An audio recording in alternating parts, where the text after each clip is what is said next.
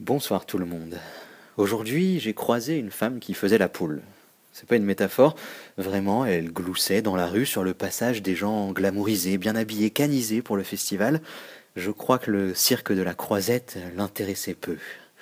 Mon can à moi s'est enfin lancé, premier film, première interview, un couple, réalisateur et réalisatrice venus de Colombie, qui présentait un film en wayou, une langue parlée par environ 300 000 personnes.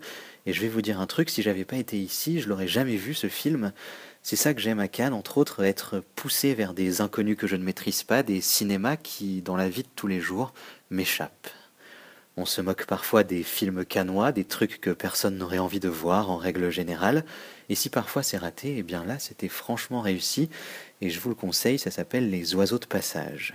Échaudé par mon échec gustatif d'hier, j'ai voulu faire mieux aujourd'hui, alors je suis allé manger des bagels au spot de Lucille Bélan avec Lucille Bélan, mon autre guide de Cannes, le phare qui m'en évite les écueils et me guide vers ses eaux les plus douces.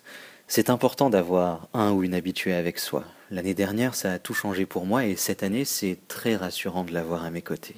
Enfin, j'ai vécu le traumatisme de toute festivalière et tout festivalier pour la première fois de ma vie canoise.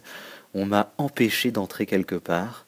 Genre, on m'a refusé l'accès. Normalement, j'ai tous les badges, toutes les portes sont ouvertes. Et là, un changement de dernière minute, un aléa que la rédac n'avait pas prévu et me voilà bloqué à l'entrée d'un hôtel, le même où la veille j'étais allé faire des selfies. Tant pis, je reviendrai demain, il y a toujours un moyen de rentrer à Cannes, faut juste parler à la bonne personne. Bonne nuit.